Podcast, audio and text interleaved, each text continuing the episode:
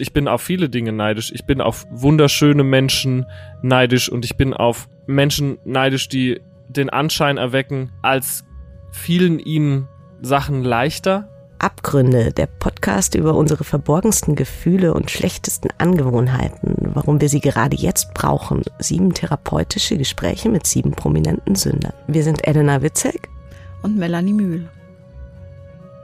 Vor ein paar Tagen. Wahrscheinlich gestern. Momentan bin ich oft neidisch, wenn andere Menschen was machen können. Ich kann das nicht wegen Corona. Ich glaube, es ging darum, dass ein Freund von mir einen Job bekommen hat, den ich auch gern bekommen hätte. Gestern mal so beim Scrollen auf Instagram. Als Bekannte von mir in Urlaub gefahren sind, beziehungsweise ähm, ähm, weiter weg, das heißt also auch in ein anderes Land und jetzt gerade zu dieser Zeit. Melanie, ähm, wir wollen ja hier gnadenlos ehrlich sein, unsere Gäste auch. Also ich habe jetzt mal eine Liste von Dingen zusammengestellt, die ich an dir beneide deine trainierten Oberarme, deine Bücher, also die du geschrieben hast, dass du neben dem besten russischen Restaurant Frankfurts wohnst, ähm, deine ständige Bereitschaft auszurasten, wenn es nötig ist, dass du mal bei warst, dass du dich mit diesen FTDs oder wie das heißt auskennst. Also die Liste lässt sich noch beliebig verlängern. Gefällt dir das zu hören? Ach klar, das gefällt einem natürlich immer und äh, man fühlt sich so ein bisschen geschmeichelt. Du meinst natürlich die ETFs und nicht die FTEs. Oder was du gesagt hast, muss ich jetzt auch sagen, worauf ich bei dir neidisch bin? Nein. Okay, schade. Meinst du, es bringt was, solche Sachen auszusprechen? Mm, ja, also ich glaube, wenn man Neid in dem Moment, in dem man ihn vielleicht empfindet, äh, jemandem gegenüber, den man sehr mag und mit dem man vertraut umgeht, dann finde ich, kann es irgendwie schon hilfreich und gut für die Beziehung sein, wenn man es direkt anspricht. Aber ich glaube nicht als Dauerthema und nicht in jedem Moment, sonst kriegt es irgendwie sowas. Ja, ich bin jetzt irgendwie neidisch, dass du zehn Liegestützen mehr gemacht hast als ich. Das irgendwie kommt mir das dann seltsam vor. Aber ich glaube, wenn man das Gefühl hat, dass es die Beziehung irgendwie betrifft untereinander, dann finde ich es eigentlich ganz gut. Hm, also wenn ist ja jetzt eigentlich der Zeitpunkt, stimmt's? Denn wir sprechen ja jetzt über Neid als Gefühl, als eine unserer Todsünden und ähm, ich muss zugeben, dass das eigentlich eine ist, auf die ich mich mit am meisten gefreut habe, weil das so ein vielschichtiges Gefühl ist, kein zu vernachlässigendes, ein durchaus zersetzendes, aber es hat auch seine produktiven Seiten. Also ich bin ganz gespannt, Vielleicht hören wir erstmal, was unser therapeutischer Begleiter Thorsten Kienast dazu zu sagen hat, der sich in diese Gefühlsabgründe mit uns hineinbegibt. Neid ist ein außergewöhnliches Gefühl. Es tritt nur im sozialen Kontext auf, treibt Keile in eine Gruppe, sogar zwischen enge Freundschaften und Familien. Es treibt zu Abwertungen, Lügen und Intrigen und vergiftet das Miteinander auf außergewöhnlich perfide Art und Weise. Viele Menschen sagen, sie seien nicht neidisch. Dabei ist Neid für alle von uns ein unvermeidbares Gefühl. Aber trotzdem ist das Gefühl gesellschaftlich verpönt und gehört zu den verbotenen Gefühlen. Genau das ist der Grund, warum neidische Menschen oft versuchen, diese Impulse nach außen hin zu verbergen. Melanie, ich habe mich daran erinnert, du hast ja mal zu mir gesagt, du würdest Neid eigentlich gar nicht kennen. Hältst du in dieser Folge an dieser Meinung fest? Nein. Ich weiß auch gar nicht mehr. Ja, ich glaube, ich habe es gesagt und äh, habe mich in besseres Licht gerückt, als es natürlich der Wahrheit entspricht. Aber natürlich kenne ich das Gefühl von Neid auch. Zum Beispiel, ähm, was ganz Banales zu sagen, der Sixpack, den ich bei jungen Frauen im Fitnessstudio immer wieder sehe, hätte ich auch gerne. Ach, und, da bist du doch auch schon nahe dran, oder? Na, das ist ja nett von dir, stimmt aber leider nicht. Ansonsten ist Neid natürlich was extrem Unangenehmes und ich kannte mal jemanden, mit dem bin ich an der Außenalster spazieren gegangen und bei jedem dritten Haus sagte die Person, boah, ey, da würde ich so gerne wohnen. Warum haben die so viel Geld? Warum habe ich nicht so viel Geld? Und das fand ich irgendwie so ganz, ganz, ganz schrecklich, weil es so eine tiefe Unzufriedenheit zeigt. Und wenn man so von Neid zersetzt ist, glaube ich, kann man das Leben gar nicht mehr genießen. Deshalb, ähm, ja, ich bin eigentlich nicht auf äh, viele Dinge neidisch. Und wenn, dann, ja, spornt es mich eher an. Siehe hm. Sixpack. Ja, genau. Das ist ja, glaube ich, dieser Punkt, dass man ähm, den, den Neid ähm, unterstützen kann, der nicht so missgünstig ist. Also ich muss sagen, ich kenne den Neid eher, also weniger als Missgunst, sondern eher so als lähmendes Gefühl, was ja auch wiederum negativ ist, weil er das ja wirklich ja, ausbremst und ich versuche ihn mir schon deshalb zu verbieten, weil man dann sonst eben nur grübelnd zu Hause sitzt und nichts aus dem macht, was man eigentlich tun könnte. Ähm, also offenbar kommt es auf die Dosierung auch an. Anders als Zorn ist Neid psychologisch gesehen ein sogenanntes Sekundärgefühl. Das heißt ein Mischgefühl. Zutaten sind Ärger bis hin zur Wut und Traurigkeit. Der Ärger treibt an und die Traurigkeit lähmt. Und genau diese Dosierung der beiden Komponenten macht den Unterschied. Ist der Anteil an Ärger oder Wut hoch, dann werden Sabotagepläne gegen die andere Person geschmiedet, bis hin zu trickreich umgesetzt. Die Traurigkeit lenkt einen Teil der zerstörerischen Kraft am Ende nach innen. Ist sie hoch, frisst sich der Ärger in verzehrender und zermürbender Art hier bösartig durch die eigene Seele und lässt Gedanken sinnlos kreisen. Als ich vor einiger Zeit zu Neid in der Krise, also in der Pandemie recherchiert habe, habe ich erfahren, dass Neid ähm, gar nicht so viel mit dem tatsächlichen Mangel zu tun hat. Und ähm, das sagt Thorsten ja auch, es ist nicht entscheidend, ob ich das, was den Neid auslöst, wirklich brauche. Das Ganze hat mit Abhängigkeit zu tun und diese Abhängigkeit ist natürlich etwas, ähm, auf etwas zurückzuführen, was wir schon früh erlebt haben, meistens in unserer Kindheit mit unseren Eltern. Also wächst man liebevoll geborgen auf, wird der Neid dann oft irgendwie auch modifiziert. Oder? Ja, also ich glaube natürlich, Aufwachsen hat was damit zu tun, hat man Geschwister, wie viele Geschwister, äh, wie wurde man, wurde man bevorzugt, die Geschwister bevorzugt, hat man das Gefühl, in einer gerechten familiären Umgebung aufzuwachsen. Ich glaube, dass man ähm, das man vielleicht Neid dadurch bekämpfen kann oder das Gefühl von Neid gar nicht erst aufkommt, wenn man etwas findet, äh, was man mit Leidenschaft betreibt. Ich glaube, Leidenschaft ist die beste äh, Medizin gegen all diese dunklen äh, Emotionen und, und neidvollen Gefühle. Wenn man etwas hat, was aus einem heraus entsteht und was einem auch irgendwie niemand wegnehmen kann, dann glaube ich, spielt Neid eigentlich keine so, so große Rolle und vielleicht nur punktuell hin und wieder. Mhm, naja, und das ist ja praktisch auch der Grund, warum wir ja unseren Gesprächspartner uns für den ausgesucht haben. Ne? Warum denn eigentlich Drangsal? Ja, ich fand das einfach spannend. Also es ist ja so ein sehr, in den letzten Jahren sehr erfolgreich gewordener junger Musiker. Überhaupt fand ich natürlich spannend, zu diesem Thema mit einem Musiker zu reden, genau wie du sagst, was einem Stärke gibt. Was macht das mit einem und kann das vielleicht auch verhindern, dass man besonders neidisch wird? Aber natürlich auch die, die Idee, man steht da auf einer Bühne und ist ja immer irgendwie, man wird bewertet und dann schaut man sich andere Künstler an. Irgendwie finde ich, ja, hat mich interessiert, was der dazu sagt. Eigentlich wollte er ja zu Zorn sprechen.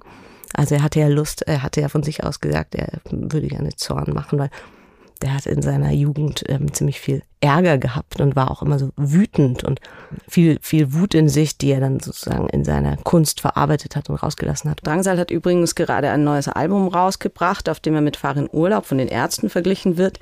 Er gilt als enorm vielseitiger Künstler und ist, was man, äh, wenn man ihm begegnet, eine ziemlich auffällige Erscheinung. Wir sehen ihn nur per Zoom und bis auf seine kurze Hose, die, als die Kamera kippt, kurz im Bild erscheint, wirkt er relativ normal. Sehr kurze Haare, lässige Haltung. Drangsal, Max, schön, dass du hier bist. Vielen, vielen Dank für die Einladung. Ich freue mich sehr. Melanie liebt die Stille. Ähm, wenn du ihr deine Musik empfehlen würdest, wie würdest du sie an sie heranführen? Oha. Also, wenn ich müsste, dann würde ich sagen, wenn du die Wahl hast, würde ich auch eher Stille präferieren. Ich liebe nämlich Stille.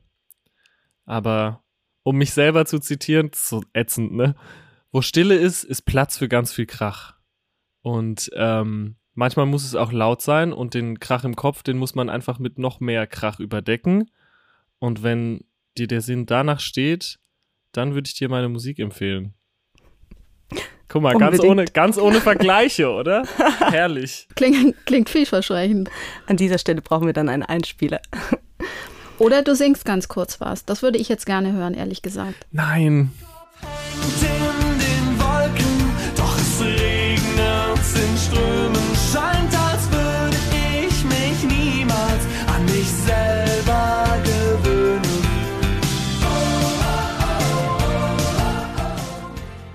Aber um meine Musik soll es ja auch nicht gehen. Nicht nur, I guess. Genau, wir wollen nämlich ja auch über emotionale Ausnahmezustände sprechen, Abgründe im weitesten Sinn. Und damit ist ja klar, dass wir auch über deine Jugend, deine Vergangenheit reden wollen. Also wir suchen jetzt mal dein jüngeres Ich auf in der Pfalz, in Kandel, südlich von Landau und in Herxheim, wo ihr später gewohnt habt.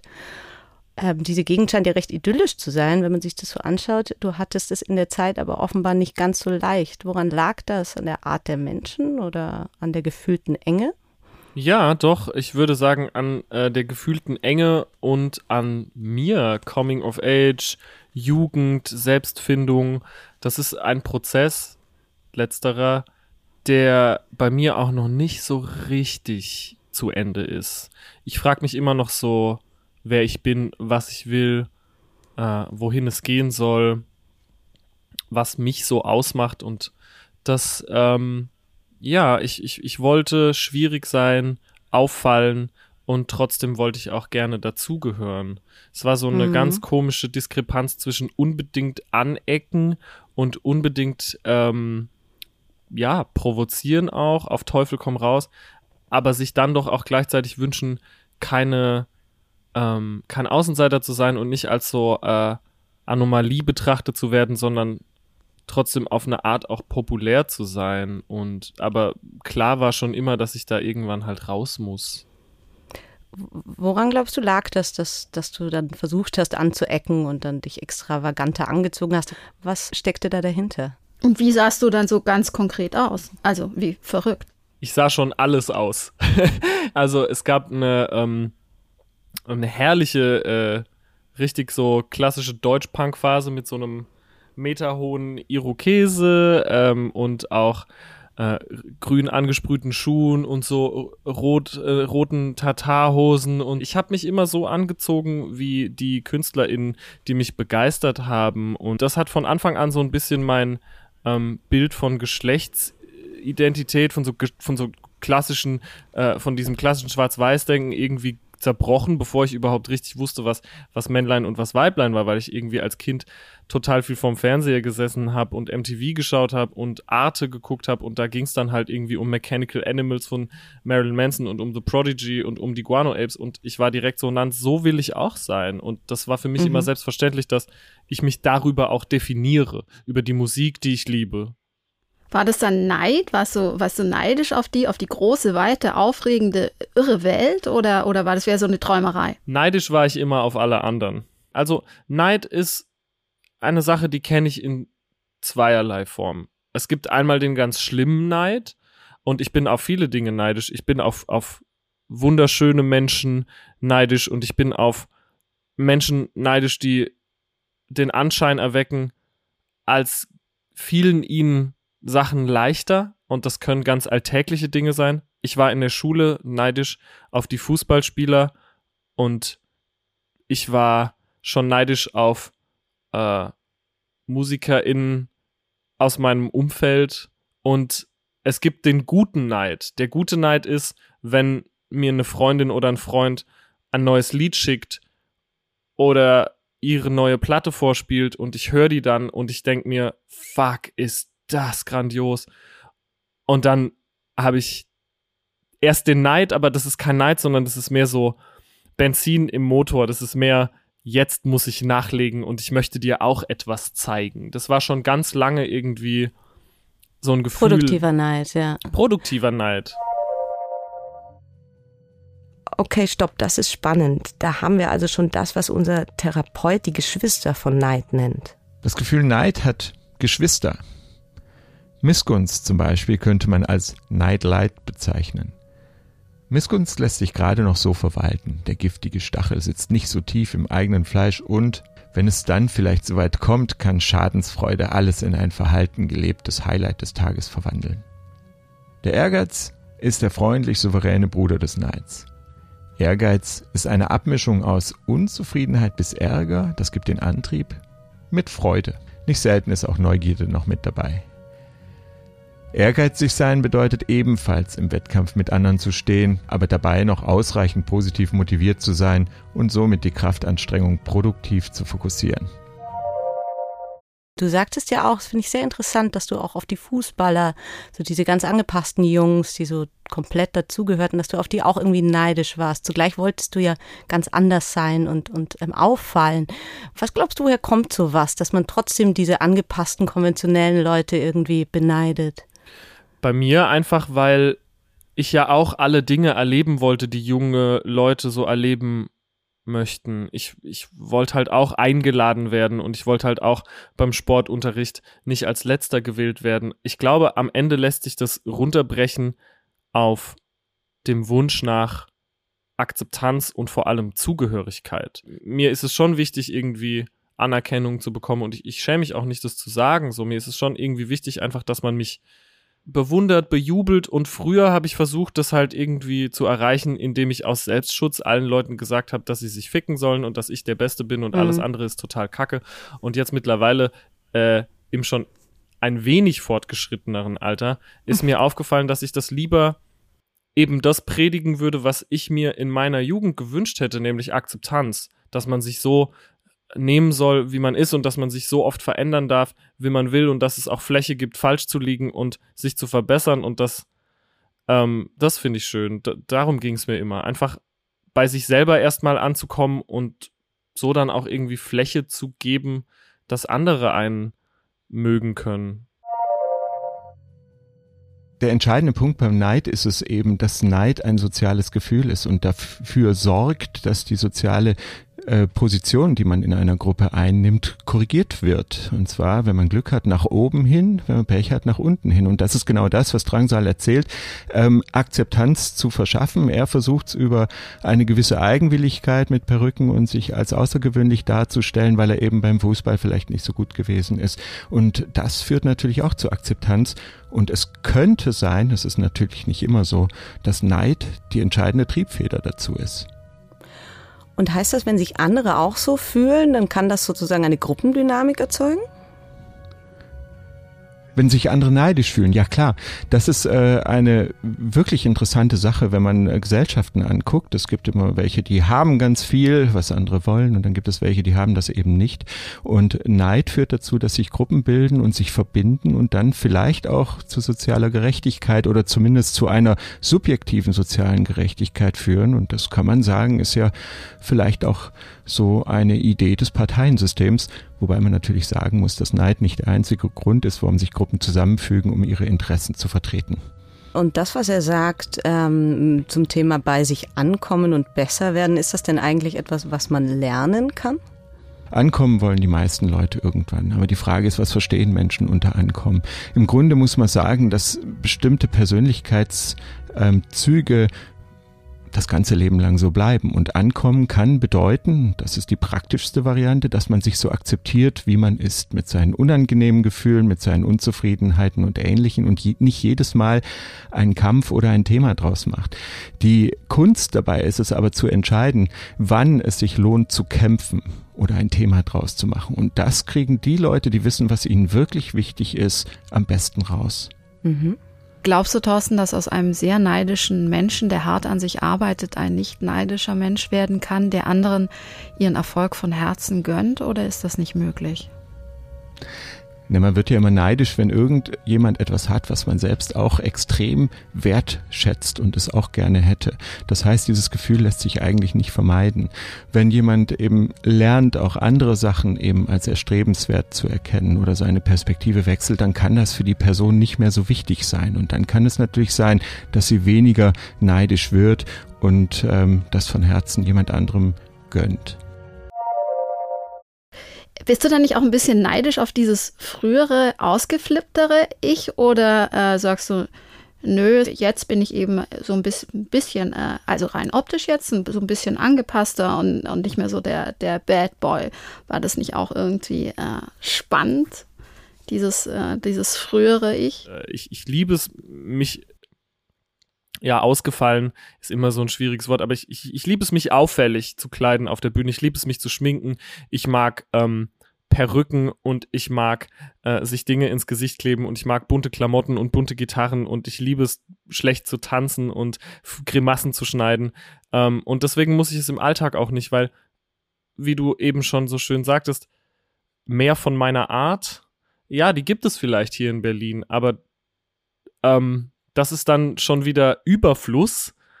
Und deswegen habe ich gar nicht mehr das Gefühl, dass, dass das so eine Competition ist und dass ich da so mitspielen muss, sondern ich ähm, falle dann lieber weniger auf und nutze die Stunde, die mir dann effektiv bei, weiß ich nicht, Shootings oder Musikvideos oder Konzerten bleibt, um da eben so auszubrechen. Und immer ist mir das auch zu anstrengend. Also ich kann mich jetzt nicht für so ein äh, Podcast-Gespräch via Zoom kann ich mir jetzt keine Perücke aufkleben und äh, die, cool gewesen. die Overknee äh, 30 Zentimeter Boots rausholen. So, das ist mir Aber dann deine, deine kurze Hose durften wir immerhin sehen. aus Versehen. Es tut mir leid. genau dieses außergewöhnliche, dieses extravagante Auftreten, das kann ja möglicherweise auch Neider, also wir haben jetzt viel von deinem Neid gesprochen, aber es kann ja auch Neid erzeugen, denn wenn man sich das so, wenn man sich so vergegenwärtigt, wie das so als Jugendlicher war und als Jugendliche, da, da ging es einem ja auch oft so, dass die, die so ein bisschen aus der Bahn ähm, getanzt sind, dass man die auch irgendwie bewundert hat, weil man dachte, die sind irgendwie freier. Die haben vielleicht das Gefühl, dass sie, dass sie sich das erlauben dürfen. Das da entsteht ja vielleicht auch irgendwie so ein Gefühl von, äh, ja, Un Ungerechtigkeit. Ich darf das nicht, andere dürfen das. Die sind freier als ich. Wie hast du das erlebt? Ähm, wenn du das so formulierst, dann muss ich vor allem an meine ältere Schwester denken. Die war auf jeden Fall, äh, glaube ich, hin und wieder neidisch darauf, dass ich viele Sachen durfte, die sie nicht durfte. Und ja, ich hatte schon irgendwie immer das Gefühl, dass ich so einen Freifahrtschein habe. Oder die Leute haben hoffentlich auch die guten Seiten an mir erkennen können und meine ganze äh, Stänkerei auch einfach nicht ernst genommen und äh, ich weiß nicht, ob jemand neidisch auf mich ist. Ich, ich hoffe nicht. Natürlich gibt es Leute, die meine Musik und mein Auftreten so dermaßen beschissen finden, dass sie sich gar nicht erklären können, warum das überhaupt eine Existenzberechtigung haben sollte und äh, dass Leute darüber sprechen und wir müssen ja jetzt auch nicht die ähm, Wege der Industrie aufdröseln, wie man Musik an die Frau und an den Mann und an wen auch immer bekommt. Ähm, es, ich glaube, das hat nichts mit Neid zu tun. Und Hm. ich, ich, ich, ich, ich, ich würde, also ich wüsste nicht, warum jemand neidisch auf mich sein sollte. Wie ist es jetzt mit deiner Schwester? Wer ist da neidisch auf wen? Und gibt es das überhaupt noch im höheren Alter? Lässt das nach? Ist Neid unter Geschwistern vielleicht sogar auch was Gutes? Ähm, wenn es Antrieb ist, dann ja, aber wenn es so negative Konnotationen bloß hat, dann würde ich sagen, nein. Ich bin auf jeden Fall nicht neidisch auf meine Schwester ähm, und ich hoffe, sie ist auch nicht neidisch auf mich. Ich glaube, relativ sicher sagen zu können, dass dem nicht so ist. Meine Schwester ist eine sehr liebevolle Person und ähm, die ist ihren Weg stringent gegangen, ohne je zu murren. Und ähm, das bewundere ich. Und ich glaube, wenn ich sie dann so bei Konzerten in der Region in der ersten Reihe, Reihe sehe und sie grinst und winkt mir zu und ich wink zurück, dann glaube ich, hat es wenig mit Neid zu tun, sondern einfach mit so Liebe und Wertschätzung. Ich habe übrigens versucht, ähm, die Schwester von Max zu erreichen und wollte mal wissen, was sie dazu sagt, wie sie zu seinem Neid steht und ähm, an welchen Neid sie sich selbst erinnert. Aber das wurde dann doch ein bisschen zu persönlich. Also Ist ja auch unter, unter Geschwistern auch immer so ein bisschen, hm, könnte äh, schwierig werden. Aber könntest du dir vorstellen, dass sie das ganz anders sieht als er? Ja, ich glaube, dass Geschwister, ich müsste mal meinen Bruder fragen, wie er das eigentlich sieht. Also ich glaube schon, dass Geschwister äh, einen unterschiedlichen äh, Blick darauf haben. Und eigentlich ist es ja auch kein Thema, worüber man sich mit seinem Bruder, seiner Schwester dann auch so austauscht. Ich habe mit meinem Bruder noch nie über Neid gesprochen. Ich mit meinem auch nicht. Also und deshalb ja, könnte es sein, dass es irgendwie äh, zu äh, nicht zur Verwerbung führt, aber zu Irritation vielleicht. Mein Neid kenne ich vor allem so jetzt, wo Popularität ähm, sich scheinbar auch an Zahlen messen lässt. Das ist so eine Form von, von Neid, die ich, die ich, die ich mir ganz, ganz krass abtrainieren musste, dass man so seine künstlerische äh, Validität nicht an so Followerzahlen oder Klickzahlen oder so misst. Das ist ganz schwierig, vor allem wenn dann halt von so ähm, den ultra berühmten und ähm, in messbaren Einheiten erfolgreichen RapperInnen propagiert wird, dass das das ist, worum es geht, nämlich äh, Millionen Klicks und am Ende ist es ja vielleicht auch so, ähm, aber ich glaube, das sollte man nicht tun. Ich habe jetzt versucht oder versuche mit dem Album immer nur dann äh, laut zu werden, wenn ich auch wirklich was anzubieten habe. Also hey, hier ist ein neuer Song oder hier ist ein neues Musikvideo. Ähm, ich versuche nicht, mich selber in der Badewanne zu filmen und schön dabei auszusehen. So, da, da, ich habe auch gemerkt, dass das, dass dieser Neid in Kombination mit so mit so einem ja ongoing Minderwertigkeitskomplex und diesem äh, seine eigene wie sehr werde, wie sehr bin ich angekommen und wie sehr werde ich akzeptiert und wie sehr lieben mich die Leute, wenn man das so an Zahlen knüpft, das alles so in Kombination, das ist ganz, ganz schlecht für den Kopf und fürs Herz. Aber davon ist man ja trotzdem nie frei. Also die Zahlen sind ja dann irgendwie trotzdem immer da und im Hinterkopf. Genau, ganz, ja, ganz frei ist man davon nicht, aber man kann natürlich äh, aufhören, sich alles ständig reinzuziehen und sich dann Gedanken darüber zu machen und man kann irgendwie versuchen, einfach sich auf Dinge zu konzentrieren, die ähm, einem Freude bringen. Ich glaube, man strebt immer so ein bisschen nach, nach mehr auf eine Art. Bei, bei MusikerInnen ist es dann vielleicht mehr Aufmerksamkeit, größere Konzerte, äh, mehr Plattenverkäufe. Aber dann in meinem Fall, und das ist ja das Einzige, worüber ich so richtig äh, reden kann, ist es so, dass ich mit an dem Punkt, wo ich jetzt bin, hätte ich nie gedacht, dass es mit der verschrobenen Musik und mit meiner ähm, Art überhaupt so weit kommt. Und dafür versuche ich einfach aggressiv dankbar zu sein. Das klingt jetzt so irre abgeklärt und so erwachsen. Ich versuche es einfach nicht. Wenn es passiert, ist es schön. Wenn es nicht passiert, dann bricht es mir nicht das Herz, weil ich wie gesagt versuche, das nicht davon abhängig zu machen. Ich bin, ich habe auf Festivals gespielt, auf die ich als Jugendlicher früher selber gegangen bin. Und ich habe ausverkaufte Konzerte gespielt und ich war zweimal mit meinen zwei Alben in den Charts. Das ist verrückt. Kann ich mir davon irgendwas kaufen? Jetzt ja. gerade? Hm, nee, nicht so richtig. Ich glaube, ich glaube, du überschätzt, äh, wie viel Geld man damit verdient mit äh, einem Album in den Charts. Ähm, aber ähm, ich kann mich zurückerinnern und sagen so, okay, krass, das ist mal passiert. Aber ihr wisst ja, wie das ist. So Glücksgefühle und Erfolgserlebnisse, die, ähm, die sind wie so ein Kaugummi die schmecken halt im ersten Moment total aufregend und total geil und irgendwann verlieren die dann den Geschmack und sind einfach nicht mehr so interessant, weil sie schon so lange zurückliegen. Aber das, dann will man den nächsten. Genau, Kaum. oder man trainiert sich da drin einfach zu sagen so, wow, ich bin total blessed, dass mir diese Sachen passieren durften überhaupt und ähm, das probiere ich und dann geht's mir eigentlich auch echt gut. Klar. Und es gibt ja auch diese Attitüde von Rappern, die irgendwie ähm, dann überall nur Neider sehen und so ein bisschen damit angeben und sagen, dass ja, alle außenrum, die verstehen die nicht so richtig. Das kann ja auch Ansporn sein, aber du siehst es ja offenbar anders.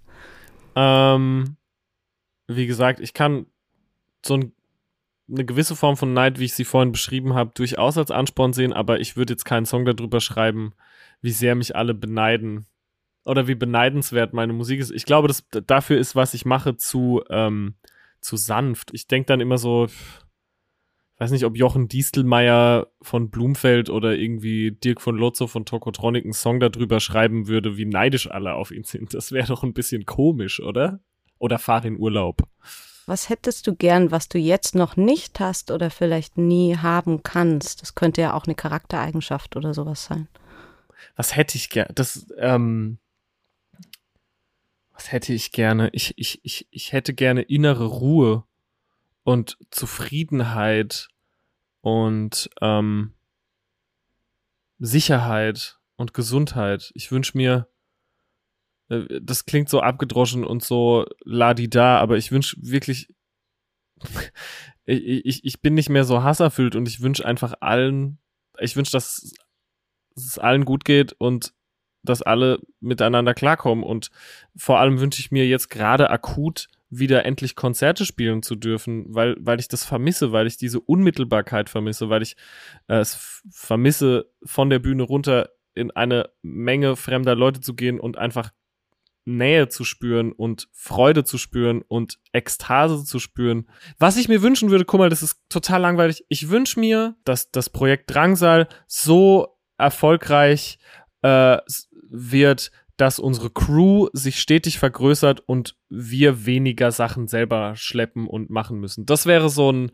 Wunsch, den ich zum Beispiel hätte und dass nicht jeder, äh, der da dabei ist, noch drei extra Aufgaben übernehmen muss, damit das Schiff geschaukelt wird, sondern dass halt ähm, jeder auch nur das tut, was akut seine Aufgabe eigentlich ist. Ne? Äh, Aber das ist, das ist ja, das finde ich immer interessant, wenn Menschen sagen, dass sie sich Zufriedenheit wünschen und innere Ruhe. Ich glaube, genau das, um das zu erreichen, ist eben diese Zufriedenheit und innere Ruhe wäre kontraproduktiv, weil der innere Treiber ja immer auch die Unruhe ist und, und, und etwas zu schaffen und mehr zu wollen. Insofern würdest du eben sonst, wenn du diese Wünsche, äh, die erfüllt werden würden von der Fee, würdest du in der Hängematte liegen und nichts würde passieren und äh, alle müssten weiter fünf Aufgaben gleichzeitig machen. Also deshalb ist diese Unruhe doch schon ganz gut. Ich mag äh, innere Unruhe und Unzufriedenheit, weil ich sie immer als, äh, wie du sagst, Antrieb verkleide.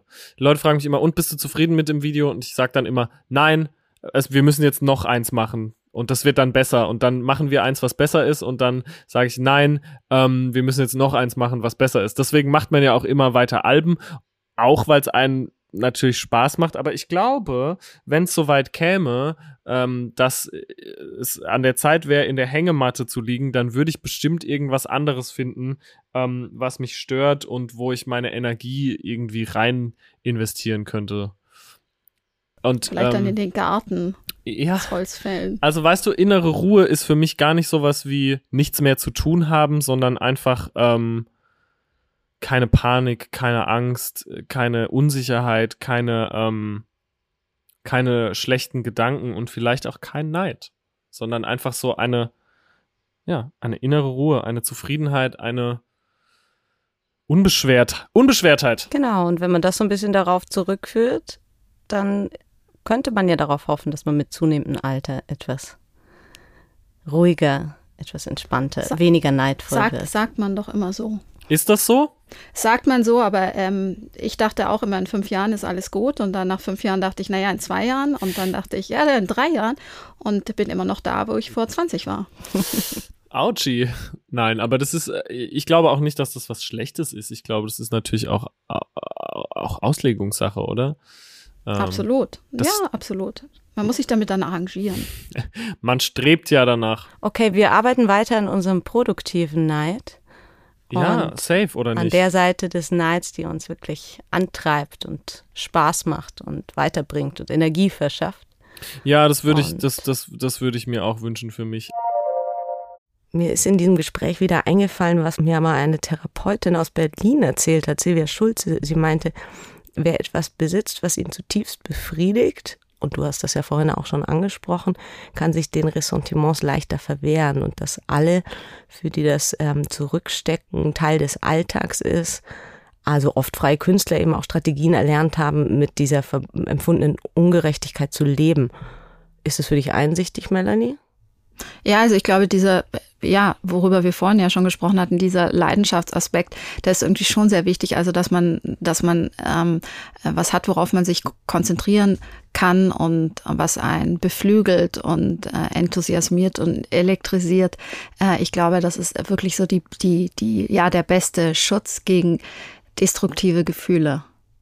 Mhm. Thorsten, ich würde gerne noch eins wissen. Welche Art von Neid wird eigentlich am wenigsten wahrgenommen, sodass man sie selbst im Prinzip gar nicht mit sich verhandeln kann, weil ähm, man sie gar nicht wirklich spürt oder unterdrückt? Da muss man zwei Perspektiven betrachten. Einmal ist, äh, ob man in seinem Umfeld ganz subtil gehandelten Neid irgendwie nicht wahrnimmt. Das ist meistens das nächste Umfeld, ähm, das aber außerhalb des gönnenden Freundeskreises ist, was ganz häufig auch Neid empfindet. Nicht schlimm, das ist normal. Und das andere bei sich selber. Die meisten Leute, die erleben so eine Unzufriedenheit, eine leichte Verwirrung, ein Missbehagen, wenn sie an eine Person denken, wissen nicht ganz genau, ähm, warum das so ist. Und es könnte natürlich sein, dass da auch Neid dahinter steckt, wenn die Person jetzt vielleicht irgendwie im Lotto gewonnen hat oder ein tolles Haus äh, geerbt hat oder ähnliches. Okay, und wann lohnt es sich nun, zusammenfassend, neidisch zu sein? Neid ist ein äh, absolut wichtiges Gefühl für eine einzelne Person und die Gesellschaft. Es lohnt sich immer neidisch zu sein, weil es die Sinne schärft, vielleicht etwas, was eine andere Person hat, zu verbessern, zu verändern, vielleicht auch seine eigene Kraft zu mobilisieren, das Ganze zu toppen. Das Ganze ist natürlich schwierig bei Neid, weil Neid so den Teamgeist ausgrenzt. Aber wenn man auf seinesgleichen trifft, kann es schon sein, dass man eben ein besseres Produkt produziert als das, was gerade da ist. Also das ist lohnend. Und kannst du uns noch mal ganz kurz dieses Pick Your Battles Prinzip erklären? Also an welcher Stelle tritt man aus dem Wettkampf aus? Wo lohnt es sich dabei zu bleiben und wo lohnt es sich wegzuschauen?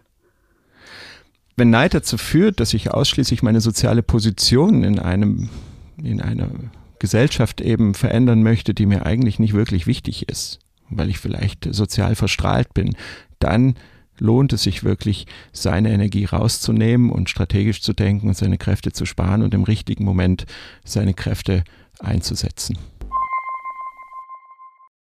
In der nächsten Folge begrüßen wir die SPD-Politikerin Sausan Schäpli. Mit ihr sprechen wir über Habgier, Prinzipien, Macht und Statussymbole. Wir freuen uns, wenn Sie mit uns die Tiefen der menschlichen Psyche ergründen.